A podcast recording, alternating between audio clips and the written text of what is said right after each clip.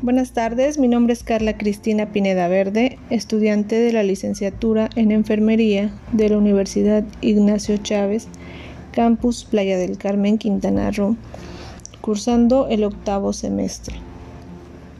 En este podcast abordaremos la materia de accesos vasculares, enfocado al tema de la fluidoterapia, sus tipos y las vías más recomendables, haciendo mención que esta labor es responsabilidad del personal de enfermería. Pero, ¿qué es la fluidoterapia? La fluidoterapia es la administración parenteral de líquidos y electrolitos con el objetivo de mantener o restablecer la homeostasis corporal. Se utiliza para mantener el estado de hidratación a lo largo de cualquier proceso anestésico o quirúrgico para la reposición de electrolitos y nutrientes y en caso de alteraciones metabólicas como por ejemplo la diarrea, el vómito, la insuficiencia cardíaca e insuficiencia renal en pacientes en estado de shock y como vehículo para la administración de medicamentos. El manejo de este tipo de tratamientos requiere unos conocimientos precisos sobre la distribución de líquidos corporales y la fisiopatología de los desequilibrios hidroelectrolíticos y ácidos básicos. En la actualidad, poseemos dos grandes, dos grandes grupos de soluciones intravenosas, las cristaloides y las coloides. Hablaremos un poco de las soluciones cristaloides. Estas son soluciones que contienen agua, electrolitos y o azucaradas en diferentes proporciones y que pueden ser hipotónicas, hipertónicas o isotónicas respecto al plasma y permiten mantener el equilibrio hidroelectrolítico. Los diferentes tipos de soluciones cristaloides, según su tonicidad, son las soluciones hipotónicas y las soluciones isosmóticas. Las soluciones hipotónicas son útiles en situaciones de pérdida de agua usando hiposaluino al 0.45%. Las soluciones isosmóticas. Estas son útiles cuando existen deficiencias tanto de agua como de electrolitos, usando la, la solución fisiológica al 0.9%, la solución de Ranger latato y la solución glucosada al 5%. Ahora bien, las soluciones coloides son soluciones que contienen partículas en suspensión de alto peso molecular que no atraviesan las membranas capilares, de forma que son capaces de aumentar la presión osmótica plasmática y retener agua en el espacio intravascular. Son agentes expansores plasmáticos con efecto antitrombótico. ¿Qué quiere decir esto? Que mejoran el flujo sanguíneo, favoreciendo la perfusión tisular. Está indicado en shock hemorrágico, hipolbuminemia intensa o pérdidas grandes de proteínas como en las quemaduras. Asimismo, existen coloides naturales y artificiales. Los coloides naturales son los derivados de la sangre, útiles en la hipoproteinemia grave y transparéntesis evacuadora, como por ejemplo la albúmina, los dextranos y los almidones. Los coloides artificiales son expansores plasmáticos, permanecen horas en la circulación sanguínea, restaurando durante este tiempo la volemia. Se dividen en dos tipos, los derivados de la gelatina y el manitol. Los derivados de la gelatina son soluciones de polipéptidos de mayor poder expansor que la albúmina, con una eficiencia volémica de 1 a 2 horas.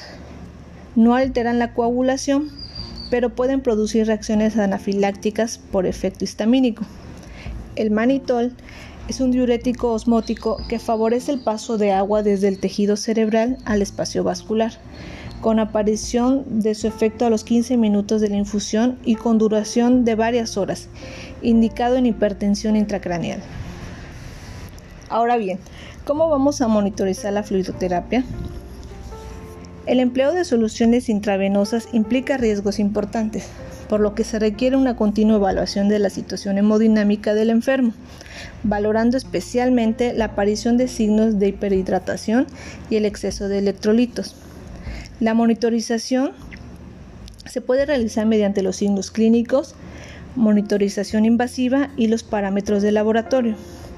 No se excluyen las complicaciones en la fluidoterapia.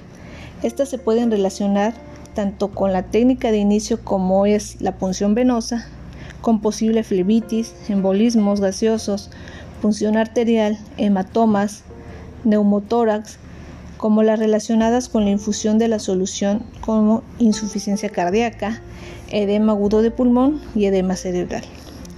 Una agresiva hidratación con, soluciones cristaloides como la solución salina al 0.9% pueden empeorar el, el edema intersticial y la función pulmonar. Para la administración de fluidos por vía venosa es preciso disponer de un acceso al sistema venoso. Existen diversas posibilidades de instaurar un acceso venoso, estando ya superada la la clásica división de acceso periférico y central, según la vena utilizada. Si utilizamos una vena del tronco, cava, subclavia o ilíacas, hablamos de vía central. Y si utilizamos una vena de las extremidades, basílica cefálica, o venas del dorso del pie o de la mano, hablamos de una vía periférica. Los accesos venosos para la fluidoterapia son el acceso venoso de corta duración, el de mediana duración, el de larga duración y el acceso venoso intermitente. El acceso venoso de corta duración son aquellos accesos venosos que, utilizando las venas del antebrazo y del dorso de la mano son realizados por medio de la introducción de un catéter de menos de 10 centímetros.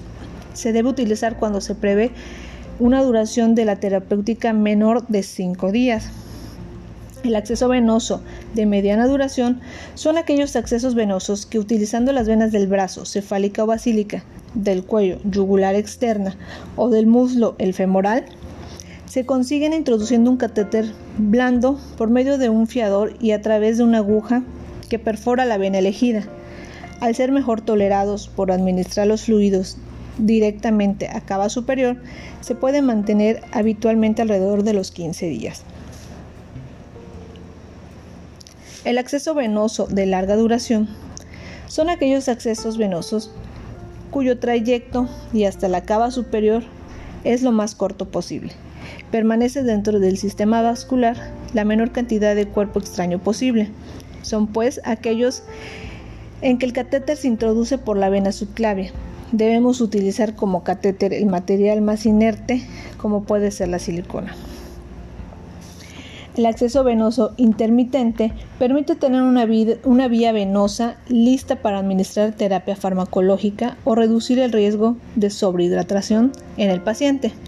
Se realiza por medio de un adaptador para el catéter intravenoso al cual se le agregan 10 o 100 unidades de heparina para evitar que se tape con coágulos en los momentos en los que no se está administrando ningún tipo de, terapia. Eh, es de notar que este medicamento no es muy común en la práctica eh, prehospitalaria. La medicación endovenosa se administra por infusión continua e intermitente o bien en bolo. La infusión continua se refiere a la administración del medicamento en un periodo de tiempo asignado, generalmente manteniendo eh, una duración de 24 horas consiste en la introducción en el torrente sanguíneo de soluciones intravenosas de forma continuada a través de un catéter insertado en una vena periférica o central. El objetivo principal pues, es realizar los cuidados necesarios para administrar las soluciones intravenosas al paciente de forma continua, minimizando el riesgo de complicaciones y efectos adversos. La infusión intermitente se refiere a la administración del medicamento durante un periodo de tiempo limitado, en un plazo, máximo de dos horas y un pequeño volumen de líquido, generalmente entre 50 o 250 mililitros. De infusión intermitente se recomienda cuando uno de los medicamentos requiere una cantidad específica de dilución, en pacientes con limitación en la administración de líquidos o en medicamentos que su estabilidad que su estabilidad se altera si se administran durante un tiempo prolongado.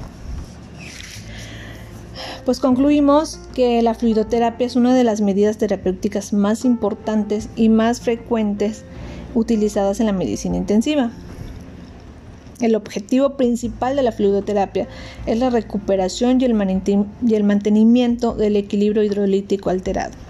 El empleo de este tipo de tratamientos requiere unos conocimientos básicos sobre la fisiología del agua y los electrolitos, la, clínica y la fisiopatología de los desequilibrios hidroelectrolíticos. Solo disponiendo de esta información estaremos en condiciones de saber en cada situación clínica qué líquido se necesita, cuánto y cómo se debe administrar. Muchas gracias.